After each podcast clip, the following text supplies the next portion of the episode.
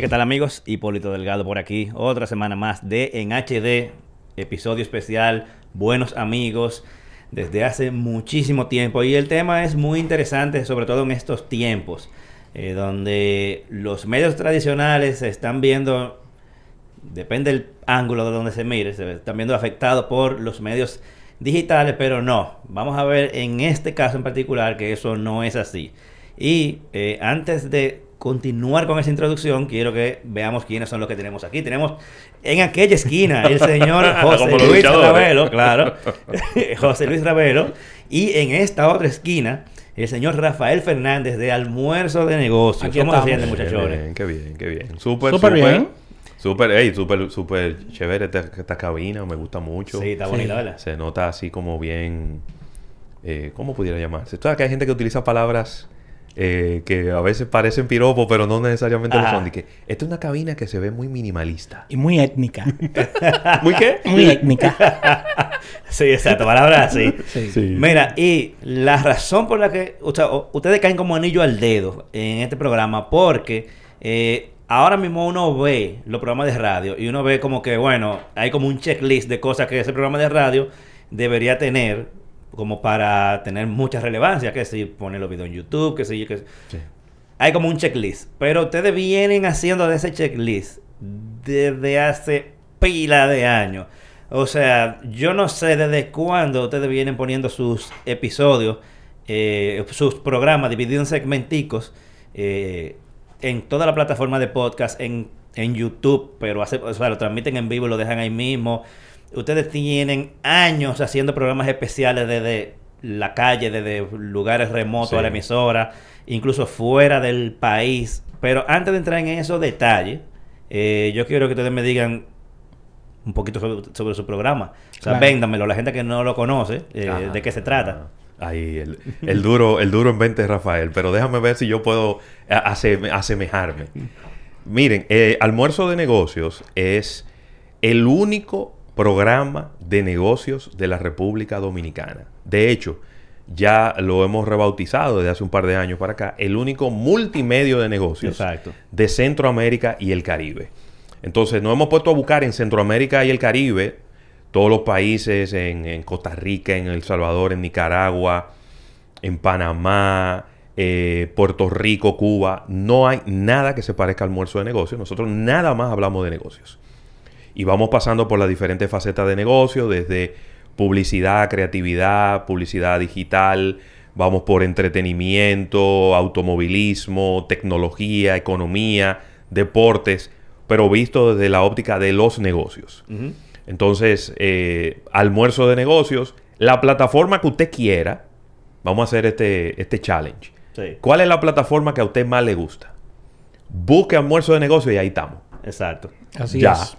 E, exacto, eh, básicamente eso. Y algo que me gusta es que ustedes como que tienen eh, cada día, eh, vamos a decir, eh, o especial sobre un tema, ya sea tecnología, ya sea publicidad, y tienen entonces un colaborador de cada uno de esos, de esos segmentos. Claro especializado en esas áreas Así mismo. que, que ustedes lo usan como un apoyo. ¿Me pueden hablar un chin de, de, cuáles son esos días? Y, no, básicamente, básicamente, cuando concibimos el programa, lo que pensamos fue, ya que el programa nace de Marketing Mix, es un hijo de Marketing Mix, un programa que teníamos los sábados en Sol 106.5 que se hizo muy popular.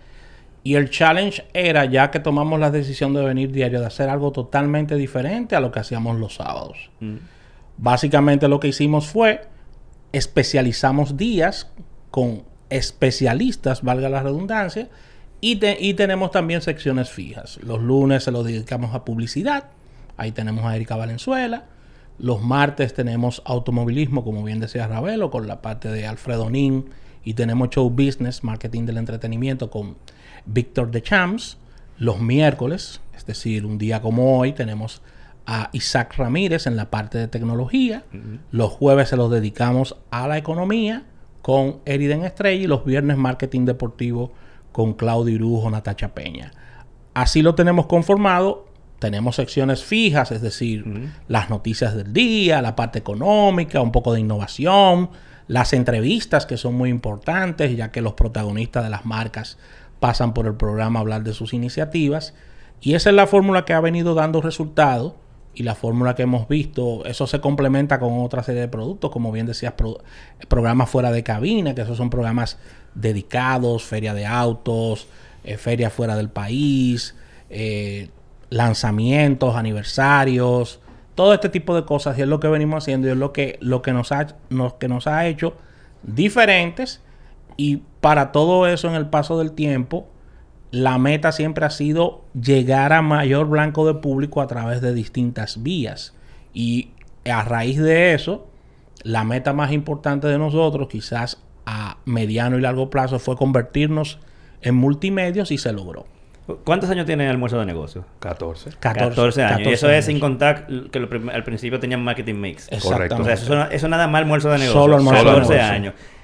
Sabemos que actualmente la gente eh, o sea, el, grueso, le gustan los contenidos banales. ¿Cómo ustedes creen que almuerzo de negocio, por el, con un contenido bien, eh, vamos a decir, de calidad, orientado a los negocios, eh, aunque ustedes son muy chistosos, realmente tratando temas serios, ¿cómo ustedes creen que ustedes han logrado durar 14 años en este mercado? Donde Mira. Para ponértelo así, a la gente lo que le gusta es los chismes, la pelea. Sí, sí, sí. El dembow. El dembow. el dembow, la farándula. La farándula. Yo creo que el secreto está en que, en que el país, la comunicación ha ido cambiando y se ha ido segmentando en, en temas especializados. Por, por ejemplo, hay programas de medicina que son muy exitosos. Hay programas que van dedicados a niños y a madres que son muy exitosos. Entonces la segmentación es válida. Si bien es cierto, nosotros no tenemos un programa que es un programa mega masivo, nosotros nos sorprendemos con la cantidad de ese público que se llama masivo, nos escucha también. O sea, cada día se va sumando más gente porque el programa es percibido como algo aspiracional. Es como tú tener un iPhone. O sea, si tú, si tú te pones a pensar, wow, por una persona quizás humilde tener un iPhone, pero al final lo tienen. Entonces, las personas dicen, pero yo escucho almuerzo de negocio, yo quiero estar enterado. Y la radio se, ha, se, ha, enganchado en eso, en esa parte de que de, de programas especializados, además de que la radio no la, no la ha puesto bastante fácil, yo siempre lo he dicho, y no quiero parecer presumido con esto, pero hay muchos programas que se parecen en los temas en la radio. Entonces hay gente que anda buscando la desconexión con un programa diferente y que me trate temas diferentes y ahí aparece almuerzo. Si tú me llamas mañana a las 10 de la noche, yo te puedo decir de qué van a hablar el 80% de los programas de radio mañana. Sí, así. Yo te puedo decir. Claro. Yo te puedo decir lo que van a hablar los programas de deporte. Yo te puedo decir lo que van a hablar los programas de, opinión. Yo te puedo decir lo que van a hablar los programas de farándula. ¿Por qué? Porque todos los programas eh, tienen un guion muy parecido. ¿No? Eh, vamos a hablar de que hay apagones. Vamos a hablar de las bandas de Haití. Vamos a hablar del pollo. Del pollo. vamos a hablar de la policía. Entonces, todos vamos a hablar de lo mismo. En el caso de nosotros, nosotros no podemos producir el programa de mañana desde hoy. Es imposible. ¿Por qué? Porque la noticia de hoy, a las 3 de la tarde, a las 4 de la tarde, mañana ya no es noticia. Exacto ya no es noticia. Tiene que ser algo muy relevante, una apertura, un lanzamiento, una algo que nosotros nos podamos sentar a analizar el impacto que puede tener en la economía dominicana. Entonces, como nosotros somos un programa de negocio y fíjate cómo cada día tiene como un tema, una subdivisión, al final son temas que le van a interesar a la gente. A todo el mundo le interesa ver un buen comercial, un buen anuncio. A todo el mundo le interesa saber eh, cuál fue la gira que más gente llevó. A todo el mundo le interesa saber cuál es el teléfono que tiene la mejor cámara. ¿Qué va a pasar con la economía del país o del mundo? Eh, ¿Cuáles son los equipos que más eh, patrocinadores tienen, por ejemplo? Entonces nosotros tratamos de hacer un programa y, este fue un término que yo no, recuerdo si fue Carlos Almanzar. Carlos que, Almanzar. Que lo mencionó por primera vez. Que es, eh, nosotros pertenecemos a un, a un segmento que nosotros lo que hacemos es infotainment. Exacto. Nosotros informamos mientras entretenemos. Nosotros no pretendemos eh, ni dar clases, ni enseñar, ni vendernos como que son los, y los mega expertos en los temas. No.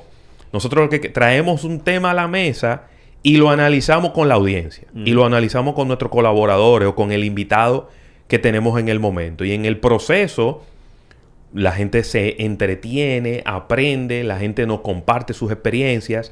Y ahí vamos haciendo esa dinámica. Y por eso se ha hecho tan, tan, tan popular y, tan seguido el programa, ¿no? Y hay ejemplos de eso. Mira, por ejemplo, nos escribió, me escribe una, una muy buena amiga eh, al WhatsApp y me dice, acabo de llegar al salón donde, donde siempre vengo y me encuentro la sorpresa de que en el salón lo que escuchan diariamente es el programa de ustedes. Me doy la sorpresa también, que tú dirás, bueno, que son casos aislados, pero no. No. Me, me encuentro a un, a un mozo que trabaja en un restaurante frente a, a, a donde teníamos anteriormente la emisora, donde, donde teníamos la cabina. Y me dice, ustedes están muy pegados. Y yo, ¿por qué tú me dices eso?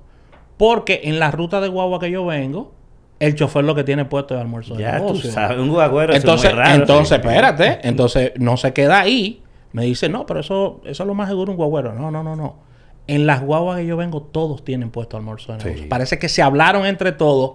Mm. Y eso es lo que están oyendo porque la gente quiere, quiere aprender. Taxista, yo me he montado eh, por ejemplo, veces que no he podido llegar a tiempo al programa porque estoy en una cita médica o en una diligencia o en alguna actividad y nos repartimos Rafael y yo. Y me monto en un, en un taxi, en un Uber, en un, cualquiera de estos sistemas de, movilidad. Y cuando me monto tienen puesto a la emisora. Mira. Y tú dices, bueno, pero es que de eso es que se trata. Claro. Eh, mira. O que un taxista te reconozca la voz. Por ejemplo, Hace 14 años, cuando nosotros comenzamos el programa, había gente que nos decía, pero ¿por qué ustedes hablan de que de bolsa de valores, de que del Dow Jones, el Standard Poor's, el Nasdaq, que las acciones de fulanito subieron, que, la, que el oro... Eso nadie lo habla, eso, eso no, tiene, no tiene pie ni cabeza porque a nadie le interesa.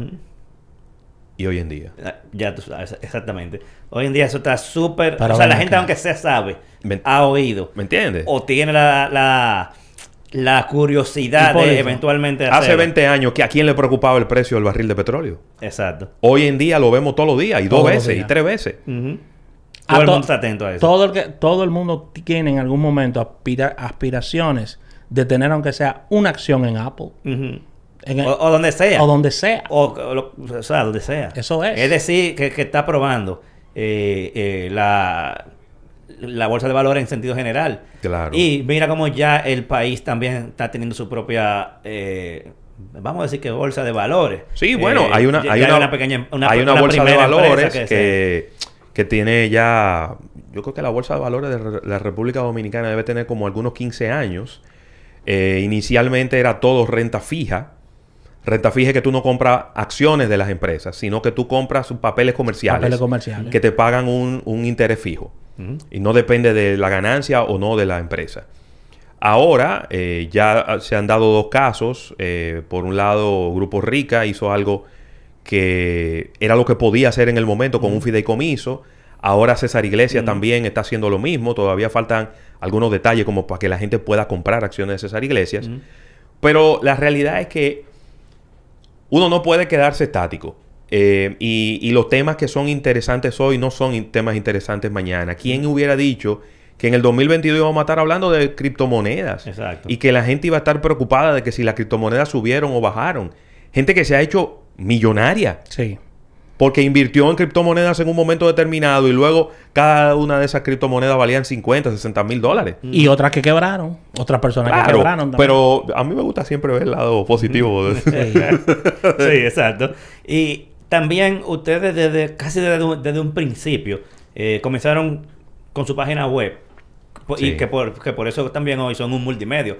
Eh, comenzaron con su página web donde era un portal prácticamente de sobre negocio en República Dominicana. Sí, sí. Yo creo, ustedes como que eh, eh, eh, traspasaban los contenidos del programa a la página y uno se encontraba ahí con entrevistas buenísimas, con artículos buenísimos, o sea, y esa página todavía está ahí arriba. La, página web nació como un blog primero. Era un blogspot. exactamente. Mm. Y eso nació de la idea de Erika Valenzuela, nos, nos impulsó mucho con, con el tema del blog en su momento que es quien no trabaja la parte de, publicidad los, los lunes. Y comenzó como un blog y miren lo que se transformó. Se transformó en, una, página. Pero como bien tú dices, pero como bien tú dices, Hipólito, mira, desde ya, desde ese entonces, nosotros teníamos la inquietud, porque cuando íbamos, la primera vez que fuimos al CES fue en el 2011. 2011. Esa fue la primera vez que fuimos al CES. Y cuando fuimos, allí nos encontramos con tantas cosas como la primera vez que uno va al CES, uno viene con el cerebro que, casi, que, te quiere explotar. Disneylandia, Disneylandia. Que casi te quiere explotar de todas las cosas tan eh, disruptivas, avanzadas, modernas que uno ve. Es bueno decir al público, Raúl, disculpa la interrupción, que el CES, para quienes no lo conocen, el Consumer Electronic Show, Hipólito va todos los años y es una feria de tecnología en la cual nosotros hemos ido unas ocho o nueve veces. Sí. Y desde ya se estaba, ya se estaba hablando bastante del tema de podcast. Y entonces cuando, cuando regresamos de allí, nosotros siempre grabábamos el programa para tener una bitácora, ¿no? De tener guardado los programas. Al principio no lo, en, en, Sol nos lo grababan en un CD, después nos lo llevábamos en una memoria, después compramos dispositivos para poder grabar nosotros mismos los programas y tener, tener, tenerlos guardados, que, tenemos, yo diría que como el 80% de los programas por ahí deben estar guardados en un disco duro. Y entonces surgió ahí la idea, bueno, pero ¿por qué no ponemos ese audio con un plugin en la, en, la página para que la gente lo oiga y el que quiera que lo oiga? Y así empezó, así empezamos nosotros a poner los podcasts. Yo realmente no sé si nosotros fuimos de los primeros o no, porque la verdad que no, eso no fue como el, objetivo ni la intención ya había gente que lo hacía y nos cogió con eso. Pero después nos dimos cuenta de que, número uno, era muy tedioso de hacer. Y número dos, que había maneras mucho más fáciles, ¿no? Y entonces ahí fuimos evolucionando a, los sistemas de podcast ya habituales. En el caso de nosotros, nosotros utilizamos Spreaker como, como plataforma de distribución de contenido. Entonces tú lo que tú subes en Spreaker al final termina replicándose en, qué sé yo, como en 10 o 12 plataformas diferentes, dentro de que está Spotify, Apple Podcast, Google Podcast, eh, ahí está iHeartRadio, está Deezer. Creo que Amazon está a punto de lanzar también una, división de, de podcast. Y entonces obviamente por ahí es mucho más fácil. Porque ahí tú nada más tienes que subirlo una sola vez. Yo recuerdo también que en algún momento lo subíamos, ¿cómo era que se llamaba la otra? había otra que era una plataforma, Anchor, que, creo que al final se fusionaron, ¿no? Eh, no, no, no. Eh, por ejemplo, yo uso Anchor, eh, que Anchor lo compró Spotify. Ah, Anchor lo compró Spotify, ya. Eso fue. Yo sé que había habido una fusión en el, en el proceso. Y pues obviamente ahora es mucho más fácil, ¿no? Sí, ahora es muchísimo más fácil, pero siempre hemos tenido esa inquietud de dejarle el contenido a la gente en algún lugar para que la gente vaya luego y pueda escucharlo, porque, y yo me sorprendí con el, con el más reciente grupo al que le estoy dando clase de negocios internacionales en la universidad, que son jóvenes, obviamente, de 20, 21 años, que están saliendo de la universidad. Le pregunté quiénes oían radio y el 50% me dijo que oía radio. Sí, mucha gente oye radio, sobre todo, por ejemplo, manejando. Sí. Eso es una de, las ventajas que tiene el programa de ustedes, que está en un horario donde hay mucha gente que sale a almorzar, mucha gente que sale a buscar a los niños al colegio, eh, y entonces aprovechan y oyen eh, radio. Que básicamente ya yo creo que la radio la oye la gente en los carros mayormente. Eh, y esa es la gran ventaja que tiene el horario de ustedes. Sí, y, y, aunque la competencia realmente es fuerte también, porque en ese, en ese horario aparecen muchos programas buenos, eh, eso es una gran ventaja. Claro. Sí, claro. Yo quiero saber cómo, ok, vimos ya cómo, cómo la página evolucionó a ustedes distribuir el audio a través de internet, pero ¿de dónde a ustedes les surgió la idea? Y si ustedes recuerdan cuál fue la, primera vez, qué equipo usaron, qué software, a nivel técnico que usaron, su primer programa especial fuera de la emisora, que ya ustedes lo hacen muy constantemente. O sea, eh, pero ¿de dónde ustedes les...? Porque eso es algo difícil. O sea, o sea, ustedes tienen que armar una pequeña cabina rápido en otro lugar, en otro lugar y mandar ese audio a la emisora para que la emisora distribuya. Eso no es... Mira, como... Claro, ahora mismo ya es mucho más fácil, yo creo, pero... Yo creo que la primera vez fue un CES, Rafa. O sea, que peor aún fue internacional. Sí. Si la memoria no me falla, eh, porque la memoria mía no es tan buena, y nosotros nos íbamos para un, para un CES. Y, entonces dijimos, eh, vamos, tenemos que llevarnos algo que nos permita transmitir desde allá. Mm. Obviamente solo audio en ese momento. Y entonces compramos un, una, pequeña consola que fue un fracaso porque era una consola de batería que solamente cogía dos micrófonos. Y yo, yo, recuerdo, creo, no, no, sé si más recuerdo, ustedes usaban microfonitos de computadora incluso, de los... Sí.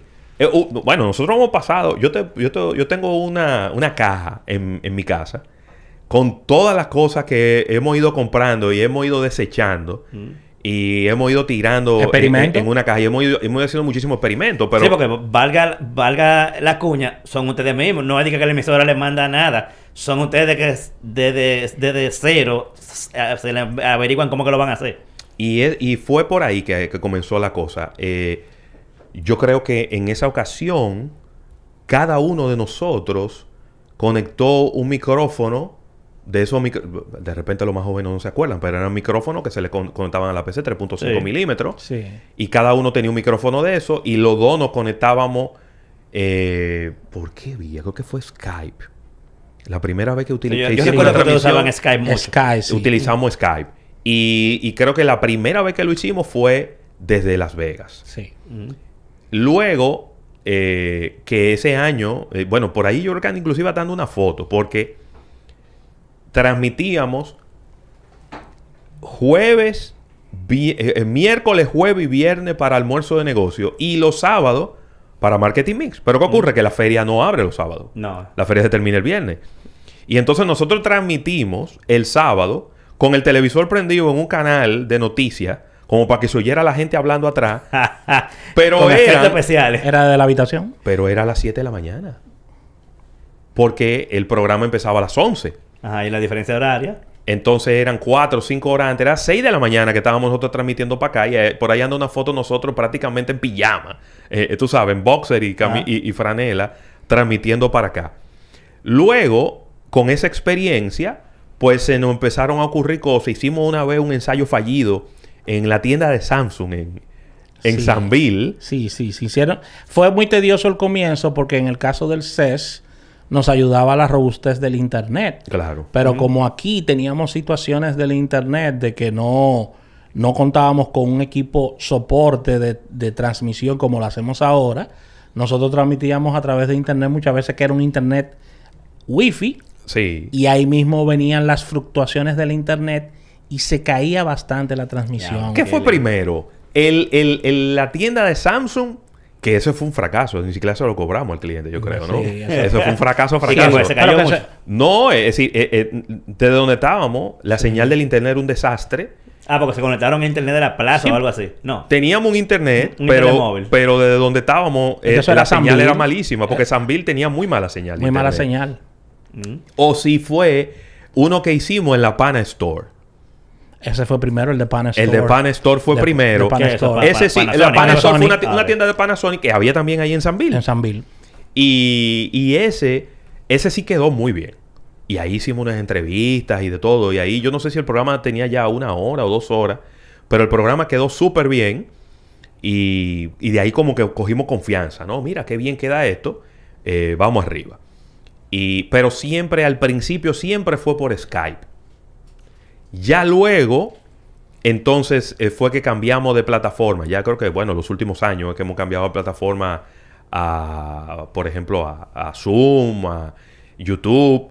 Pero ya eh, los, las últimas, los últimos años es una compañía que nos provee ese servicio y lo que hace es que le manda un enlace a la emisora y la emisora se conecta por ahí y recibe el audio en muchísima mejor calidad de la que nosotros le mandábamos antes. ¿no? Han ido avanzando eh, full. Pero desde Las Vegas siempre hemos sido nosotros. Y ahí, la verdad es que nosotros las últimas veces quedaban espectaculares. Teníamos una consola de, de seis canales, sí, eh, cámara web. las últimas veces super. Ah, ¿verdad? Eh, cámaras. Cámaras, porque las últimas veces llevábamos, las cámaras, que aunque no transmitíamos en vivo, grabábamos y después subíamos las entrevistas y los videos. Y, y la verdad es que nosotros hemos evolucionado satisfactoriamente. Satisfactoriamente y, ha sido, y ha sido un proceso de prueba y error. Sí, exacto. Muy importante. ¿Por qué? Porque, por ejemplo, nosotros comenzamos a hacer transmisiones por Facebook. Nosotros transmitíamos por Facebook, unos live por Facebook. Sí. Y Ravel y yo nos mirábamos y decíamos, esto no está dando resultados. No. Porque inclusive esto no monetiza. No, Ajá, no, exacto. no, Y, no. y Facebook tenía como situaciones, como que se lagueaban mucho. Había, había unos temas. No, y eso era, tri- eso era triste. Eso Sí. live en Facebook, dos gente Dos conectadas. gente Yo decía, conectadas. ¿qué es esto? Espérate, no, no, Entonces no, no. nosotros, nosotros dijimos, pero vamos a movernos hacia YouTube. También acariciamos Instagram en su momento también. Sí, hicimos unos live en Unos Instagram live en y que también fueron fallidos. Pues también. Porque que Instagram, y yo creo que de todas las plataformas para hacer live, Instagram es la más difícil. Sí. Incómoda. Es la más complicada, ¿no? Eh, eh, te- te- requiere mejor internet. Sí. El, los temas de los. Sí, no, y además- el tema de audio es complicadísimo. Y el que está en Instagram no, no, no, no, no tiene pensado durar tanto viendo un contenido. No, no, no, no, Eh, lo que está en hace swipe rápido. Ahí hay, no. que, ahí hay que darle, darle el beneficio de la duda a Don Miguel, que lograba que la gente se quedara Ah, no, muchísimo pero, rato. pero, ajá, pero que es otro tipo de contenido, Esto es un contenido bastante Ese sí. especial. Exacto. Sí, carnívoro. Pero en el caso de nosotros, eh, nos fuimos a YouTube y hemos tenido de verdad para... Cuando comparamos con otros programas que hacemos esos live y las personas que nos dan seguimiento, a la hora que lo hacemos, decimos que estamos bastante satisfechos y ha ido creciendo el canal, de verdad que sí. Sí, Sí. sí, muy, muy bien. Sumado muy bien. a esto también, la parte quizá multimedia que nos faltaba era la televisión. Y ya estamos en televisión. En vivo. en vivo. Ok, exacto. Cuando Hay que- hacen el programa sale también en, tele- en televisión. Hay que irse quizá un chisme para atrás. Porque nosotros llegamos a hacer programas por teléfono. También. Sí, es verdad. Agarrar dos celulares O sea, haciendo el programa desde afuera de la emisora. desde afuera de la emisora. Ah. Agarrar dos celulares, llamar los dos a la cabina y que nos pusieran a los dos al aire. Sí. Diablo. Desde una montaña. Y nosotros interactuar en el aire desde dos teléfonos móviles. Sí. No teléfono inteligente. Nosotros hicimos un programa desde Villapajón para el Ministerio de Turismo Histórico. que ahí no había señal de nada. Ya. Porque estamos hablando de que es a pocos metros de, de ¿cómo que se llama? De, de Valle Nuevo, en Constanza. Y por ahí hay muy poca señal de internet. Eso lo hicimos con unos celulares de Tricón en su época. Sí. CDMA. Sí, sí, CDMA. Sí, y desde ahí llamamos con dos teléfonos celulares. Hicimos dos horas de programa.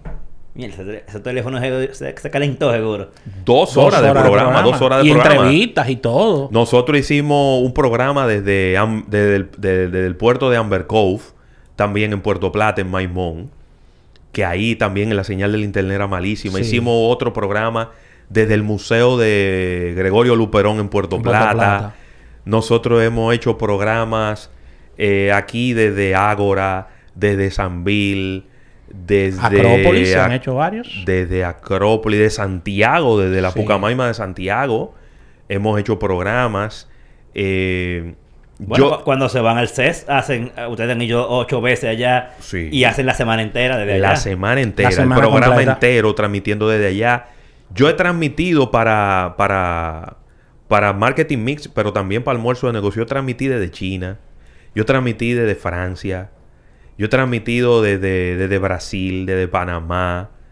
eh, Eh, y de- desde el desde mobile, no. México, desde el mobile nosotros hicimos Ah. Eso fue un desastre. Es verdad. Porque tú sabes que el internet en Europa es, un- es complicado. Y, y más en, un- en una feria, seguro. Entonces nosotros no podíamos transmitir desde la feria porque el internet era Malísimo. malísimo. Qué Entonces raro. nosotros teníamos que irnos, eso, eso, eso era en el, en, el, en el recinto anterior, que era la fira anterior eh, en donde se hacía. Y nosotros lo que hacíamos era que nos íbamos más temprano. Como es al revés el cambio de hora en Mm. Europa, nosotros nos íbamos más temprano y transmitíamos desde el hotel. Y en el hotel sí había internet. Porque como todo el mundo estaba en la feria, el, hotel, el, internet del hotel estaba bien. Exacto. Eh, ¿qué, qué otro sitio así? Nueva York. Ah, de tú transmitió de Nueva, Nueva York, de York, México, México. Muchos sitios. de la Florida. Puerto Rico, ya ustedes- Puerto Rico. Se puede decir que ya ustedes llegaron al setup óptimo. Porque yo, yo recuerdo, o sea, yo recuerdo que todos los años, eh, cuando íbamos al CES, ustedes tenían juguete nuevo, que, que por lo regular era, era todo. Sí. Co- Comenzaron con los microfonitos de computadora, de repente dieron paso, paso, paso, paso, y en el último tenían un mixer con dos cámaras, o sea, ustedes ya, por ejemplo, si nos fuéramos para el CES mañana, ustedes se llevan el último setup. O, o, o, o comenzarían a buscar si un tú setup supieras que del último setup, yo creo que la mitad de los equipos no, no, no están. No. No. Ya tú Habría sabes. que comprar micrófono, habría que... Por, probablemente la, la, consola de audio sí debe funcionar bien. Yo recuerdo que tú compraste... Tú ibas para una feria en estos días. Sí. En España. No, ¿dónde? De turismo. Fitur. Ajá, Fitur. Y yo recuerdo que tú estabas comprando cosas. Sí. Eh, ¿Te funcionaron? Pues yo recuerdo que tú compraste una cámara nueva. A media. No relajes. ¿Qué pasó? Porque oye, ¿qué ocurre? Eh, obviamente, si uno, tu, si uno tuviera un presupuesto abierto, mm. es muy fácil. Porque tú te metes a internet y tú, tú buscas cuál es la mejor cámara para yo hacer eh, vlog y te va a decir cuál es la mejor y cuál es el mejor micrófono y tú vas a decir, y probablemente te, te van ahí dos mil dólares y tú te llevas los mejores equipos y tú no vas a tener ningún problema. Pero por ejemplo, la cámara que yo me llevé es una cámara que no era nueva y que ya eh, tiene varias versiones adelantadas y que entonces ella se la pasa enfocando. Ah, sí. El autofoco es, jodón. Entonces, si yo ando solo, eso es un problema. Ajá, porque tú no te das cuenta. Si yo ando con otra gente, si anduviéramos Rafael y yo, Rafael está detrás de la cámara y él puede apagar el automático cuando ya la cámara enfocó.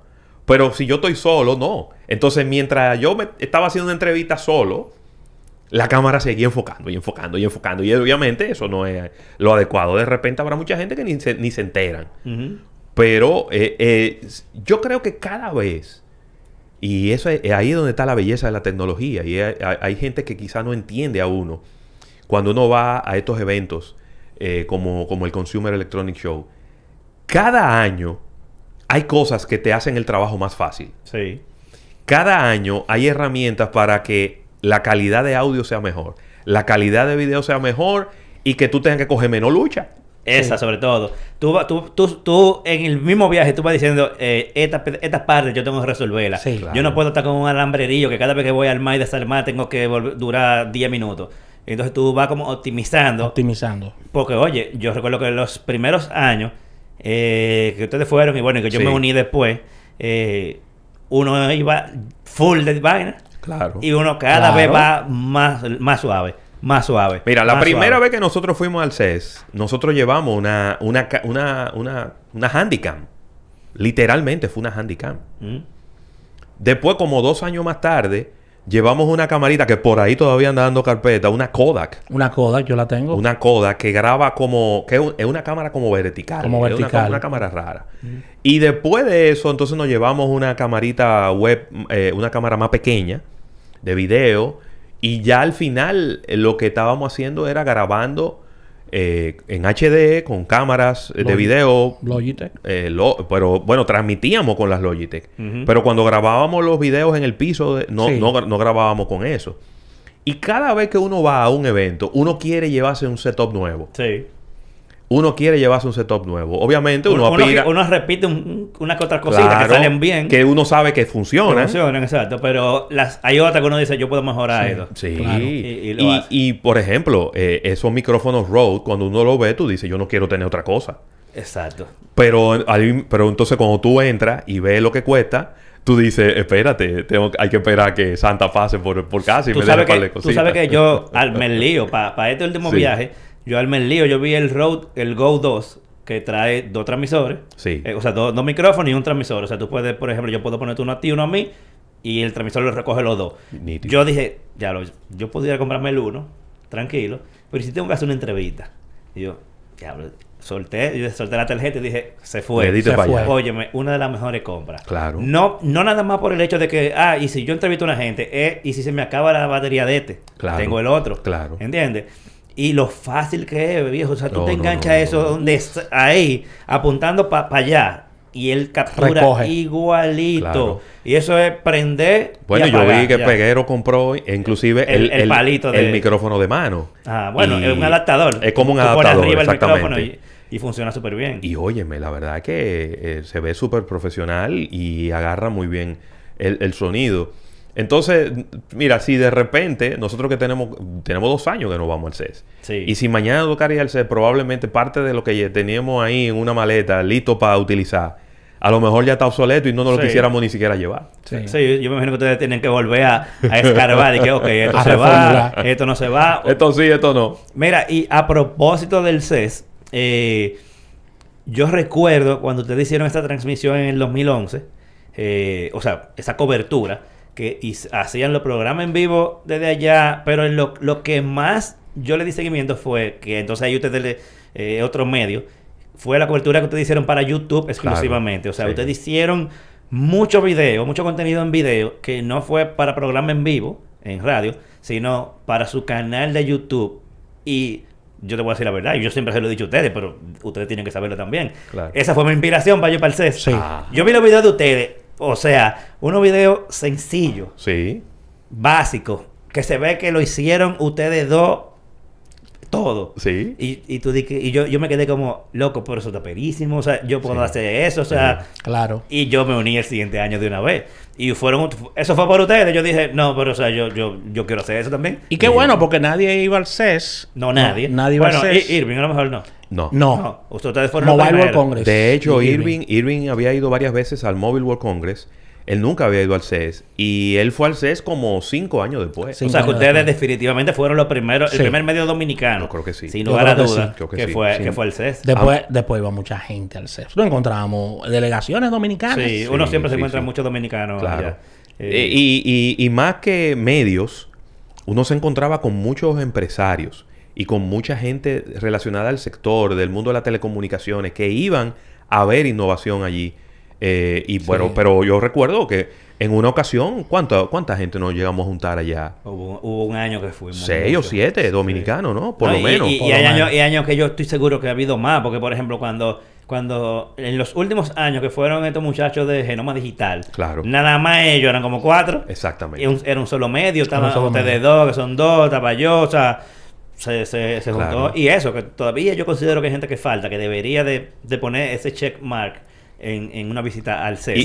Y, para que tú veas, todo eso surge de una conversación con Isaac Ramírez. Sí, eso te iba a preguntar ahora, que cómo ustedes como un medio, un programa de radio, claro. ¿de dónde a ustedes se le ocurre de que vamos a hacer una cobertura para el Consumer Electronic Show? Mira, eso fue una conversación. A nosotros, eh, nosotros somos, y, ahí tengo que darle el, beneficio a, a, Rafael. Rafael siempre es de la gente que no, como que no, no piensa nunca tiene la mentalidad negativa. Eh, estábamos sentados con Isaac, Isaac habló, eh, eh, en algún momento durante el programa, él había mencionado lo del Consumer Electronic Show en algún programa.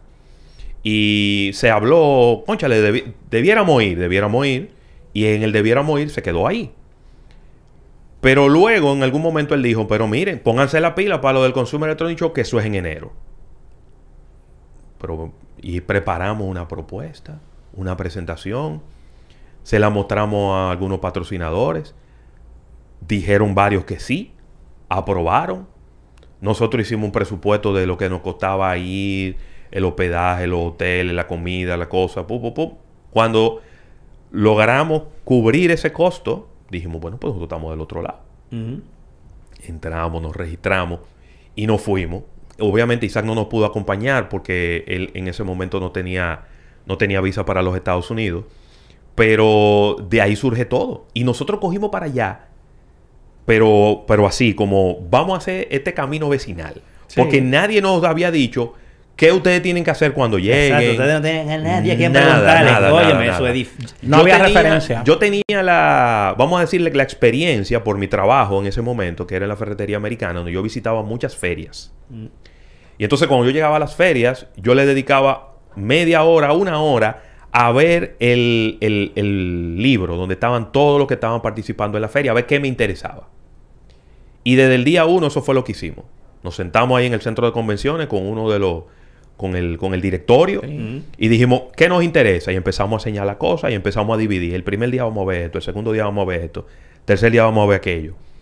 Y, y así arrancamos. Y era grabando esos videos, tropezándonos con la gente. Eh, obviamente en ese momento no era fácil encontrarse con gente ni siquiera que te dieran nota de prensa, ni siquiera en español. Todo era en inglés. Como tú decías que tú venías de República Dominicana, te miraban hasta raro. Y, así comenzó. y yo creo que nosotros creamos el canal de YouTube para ese Muy que nosotros no teníamos canal de YouTube en ese momento. Muy probable que mira, mira de dónde surgió la necesidad. Y el video más visto es del CES que hizo José Luis Raval. el video de las uñas.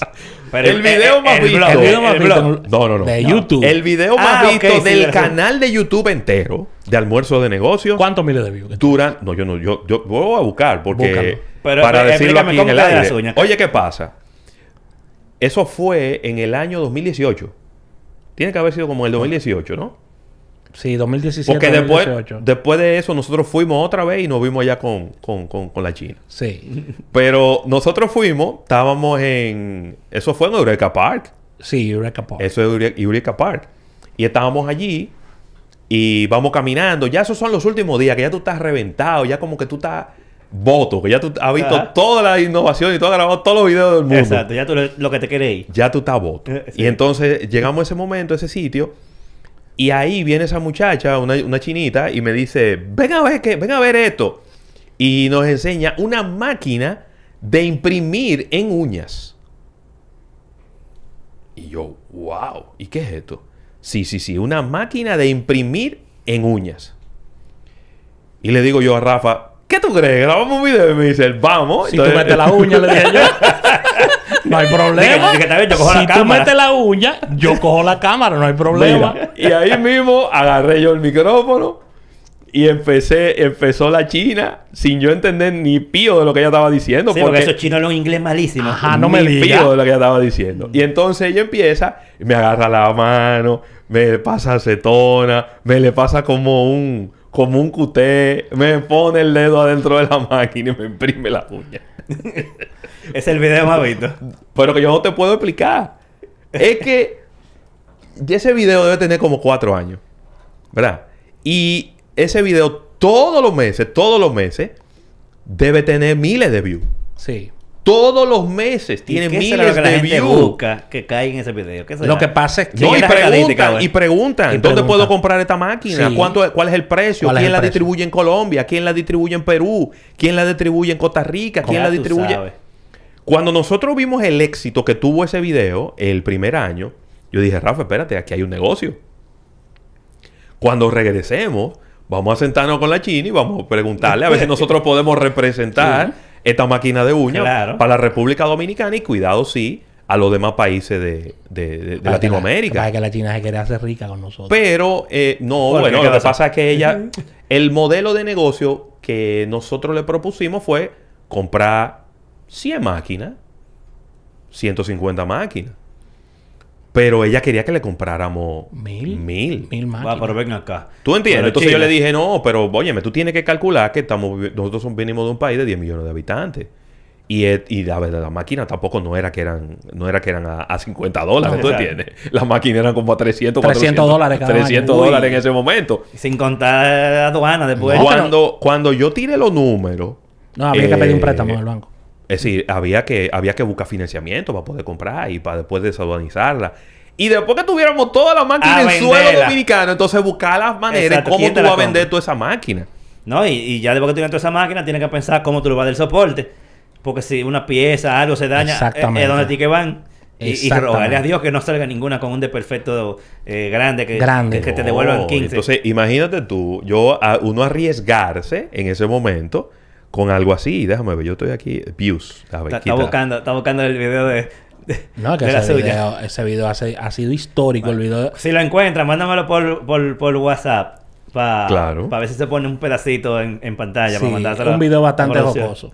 Pero, verdad que sí. Pero, es, pero lo que queremos decir es que el video más visto ha sido del Consumer Electronic Show de Las Vegas, del CES. Sí, bueno, y entonces ya después del CES, ustedes básicamente se han mantenido, eh, o sea, su canal de YouTube se ha mantenido. Ustedes transmiten ya los programas por Nosotros, nosotros, nosotros. Bueno, míralo aquí donde está. 232 mil views. Ay, mi madre.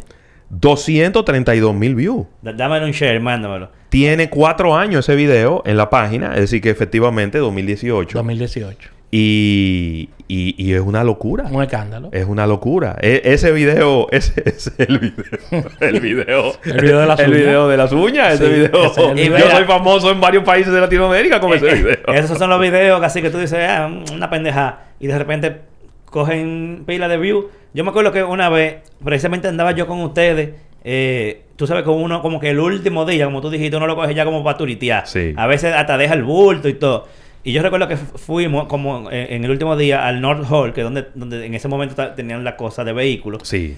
Y entrando vemos los radios nuevos de Pioneer, que estaban puestos en una pantallita, que tú le ponías como el celular arriba, hacía un par de cositas.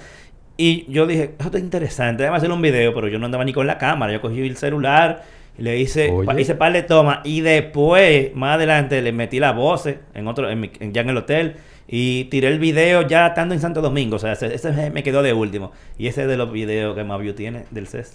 De todos los CES que yo he ido. Ese. Lo que mira, mira, hice por arribita. Mira, este, este fue otro video también que se hizo, por ejemplo, de lo más visto del canal, eh, de WinTVO. De la plataforma de Win, donde uno podía ver televisión desde el celular. Y ese video tiene 26 mil views. Y eso fue un comentario en el programa que yo hice sobre esa plataforma. Sí. Y luego la gente me pidió que nos pidió que hiciéramos un video eh, como explicando cómo se cómo se instalaba en el celular. Ok. El video se hizo, se subió, 26 mil views. Ya tú sabes. Y ah, pero se lo está buscando pile gente. Una de la de los videos más eh, ese video es súper reciente, así que esos 11 mil views valen por mucho. ¿Cómo participar en el bingo millonario de, CCN? De CCN. Nosotros hicimos un Eso me lo mandó muchísima gente que, que, ni sabía que yo estaba en el programa y me dijo, ¿qué tú buscas en ese programa de radio? Digo, yo, yo trabajo ahí. ya tú sabes. 11 mil views, eso fue hace dos meses. Mi madre. Ahora, ustedes tienen un par de años que no van al CES. Creo que el último que fueron fue 2019, ¿verdad? Sí. Eh, el 20 obviamente, no, el 2021 obviamente nadie fue porque se canceló. Sí. Pero ¿en qué están esos planes? ¿Vuelven, no vuelven? ¿Qué, qué es lo que pasa? le han quitado el calor a eso? Yo creo que lo que nosotros tenemos que hacer es, eh, y yo creo que te lo había comentado en algún momento, eh, y es, una, estrategia que hemos utilizado reciente, que probablemente no vamos a poder ir los dos a, a todas estas tipos de actividades, y que lo que vamos a hacer es que vamos a elegir quién cuál de los dos va a representar el programa en, esta, en, esto, en estos eventos. Eso significa, eso es una complejidad. Que por ejemplo, Fitur fui yo solo y, la verdad que es una pela. Eh, cuando uno anda solo, tú lo sabes mejor que nadie, que ha ido muchísimas veces solo. Bueno, hasta se daña, hasta vamos a vamos a intimar cosas que pasaron, hasta se dañaron videos por ese mismo hecho. por ese mismo hecho, lamentablemente. Hice un video a, al, diputado Omar Fernández. De fondo estamos viendo el video de la uñas de, de Ravelo en una esquina. Eh, y él es muy serio. Oh, no, Lo veo muy tropicalizado con el tema. Sí, y mira cómo levanta su dedito. muy bonito él. Ahí está el video de la uña. Tú sabes que yo le hice una entrevista. Él no lo sabe. Yo, se va a enterar ahora con este, con este video cuando se lo envíen. Yo hice una, entrevista buenísima a Omar Fernández. el diputado Omar Fernández, que es hijo de, del expresidente Leonel Fernández. Una entrevista buenísima, Omar Fernández. Y cuando yo llegué al hotel y yo eh, saqué la memoria de la cámara y yo intenté descargar la, la, el video, el video se corrompió. Eso, eso, pasa, y el video se y el video se y el video se dañó. Entonces, tú sabes, tú sabes que este el, el 2020, ¿en qué año que estamos? 2022. Sí, este, este, mismo 2022 Milton fue al sí, Sí, claro. Oye, ya tú sabes, Milton emocionado, su primera su primer día fuimos al, al al ¿cómo que se llama? El, el al, al, al Y él grabó pila de video. Loco, él lo borró sin querer todo el contenido del primer día. Míralo ahí. Sí, eso pasa, ¿eh? son cosas Pero que, son cosas que tú minimizas ese tipo de cosas cuando van dos. Claro. Es difícil que pase. Es más difícil que pase. Eh, no, te voy a decir que no pase. Porque él tenía como mucha memoria. Y fue como que sin querer borró la que no era. Un lío. Y se le fue todo el contenido Es lo que te digo, pero si van dos personas es difícil que pase. Sí, porque cada quien como que se enfoca claro, en por supuesto, Yo claro. me he fijado que siempre, por ejemplo, tú eres el que la cámara cuando te deban. Regularmente. Y el, joven acá el talento. Regularmente. sí, pero regularmente. Pero yo lo siguiente, inmediatamente se termina un video como regla, tenemos que lo vemos un minuto y lo escuchamos video. Que posiblemente que cuando él grabó ese video de, del diputado Omar, quizá no hizo eso por la rapidez y por tantas cosas que tú tienes y el momento saliste. no te voy a explicar. Yo tenía, yo tenía el trípode parado al lado del stand de República Dominicana en Fitur.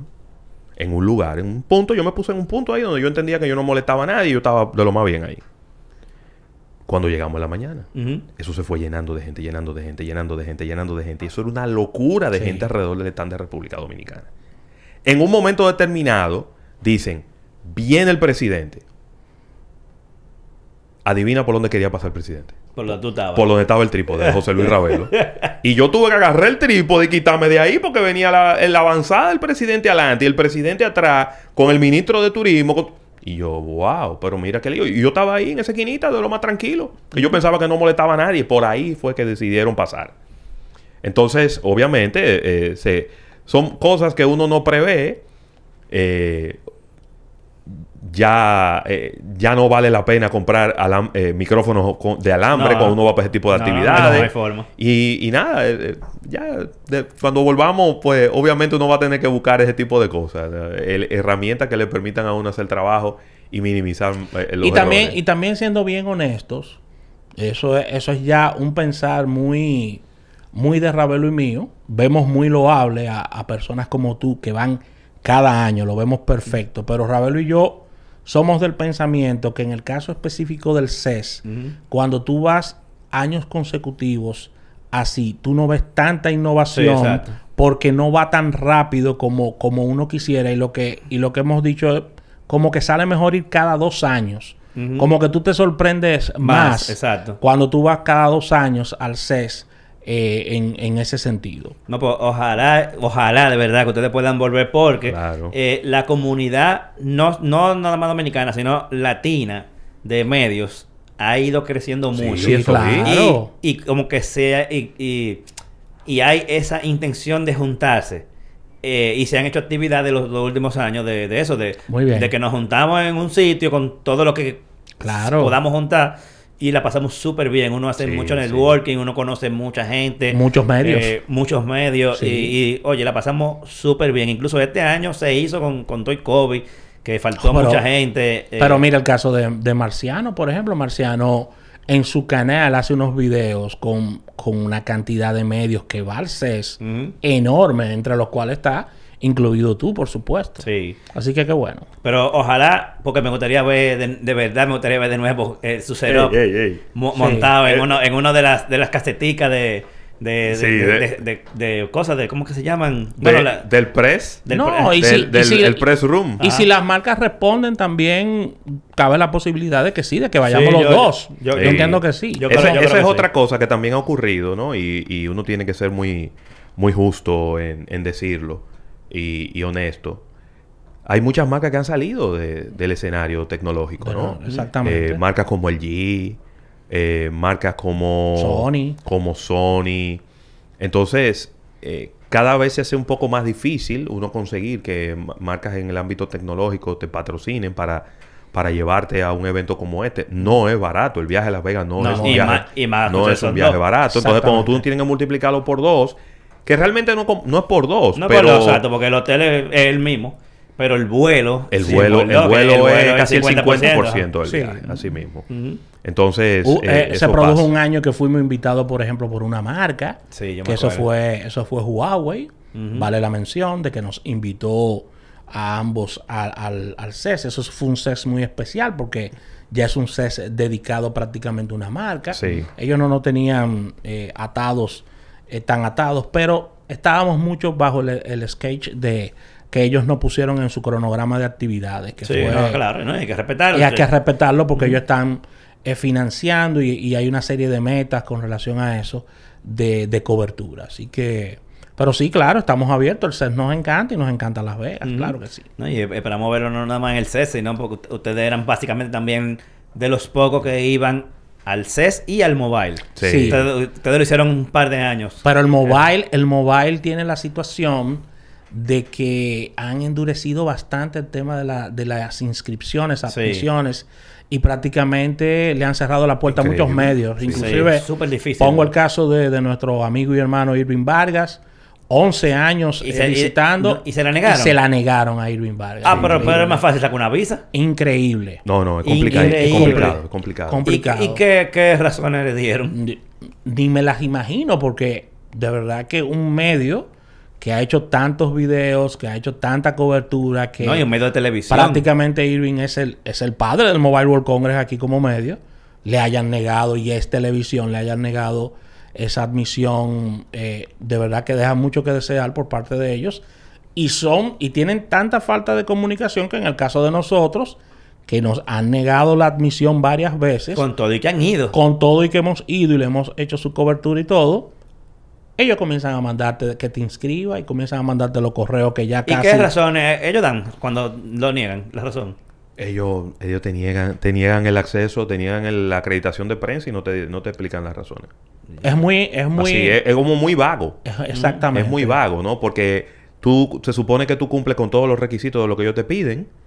Eh, en el caso de nosotros, casi siempre nosotros nos registramos no como un medio digital, sino como un medio, como, un broadcast, como, un broadcaster. Y de nuevo, en una ocasión nos dieron la acreditación, fuimos y después cuando intentamos volver de nuevo pedimos la acreditación y nos la niegan. Pero oye que entonces es extraño porque tú sabes que por ejemplo con el CES y disculpa Rafael, en el CES cuando ya tú has ido es mucho más simple. Sí, no, incluso ya los últimos años es automática. Es casi automática la, acreditación. Entonces. tú te tienes que registrar de nuevo, pero está aprobada. Desde que tú le das a Submit, te llega el email de una vez aprobada. Exactamente. Que antes no, antes ellos tenían que, hacer el proceso de, Oye, la locura.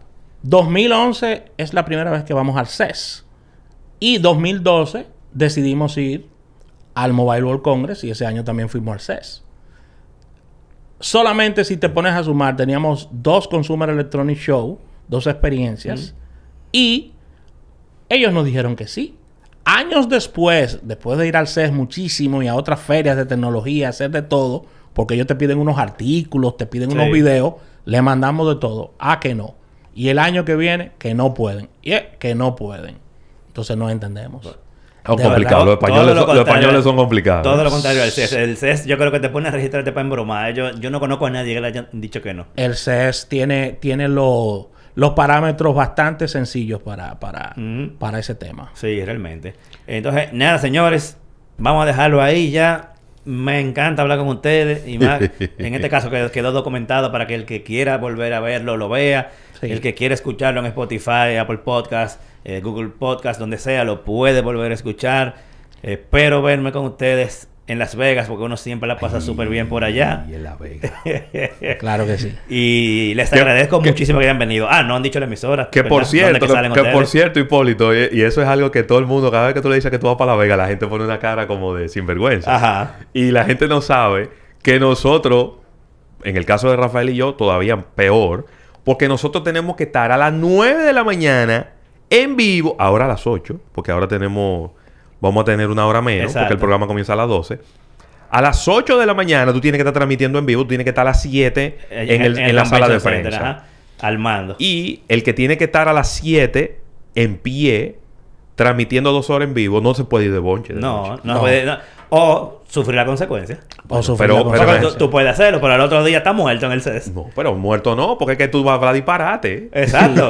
Durante dos horas. Yo diría que la parte más fácil es del programa. La parte más complicada es después tú comenzar a caminar y dar la cobertura del CES, que eso es duro porque se trabaja. Hipólito, tú lo sabes. pues yo recuerdo que tú, tú, tú, una vez eh, te dio una cosa en un pie. Ah, sí, tuve que venir. Vine, vine en silla de, ruedas. De tanto caminar. gracias a Dios fue el último día. Eso. Sí, de tanto caminar se puso mal el, tipo de un pie. yo me acuerdo. Claro que sí. Bueno, 89.3 la emisora, antes de que se nos olvide a todos. Lunes a viernes. lunes a viernes, eh, de 12 del mediodía a 2 de la tarde, almuerzo de negocios. Estamos en todas las plataformas digitales, inclusive en televisión Claro TV, Canal 79.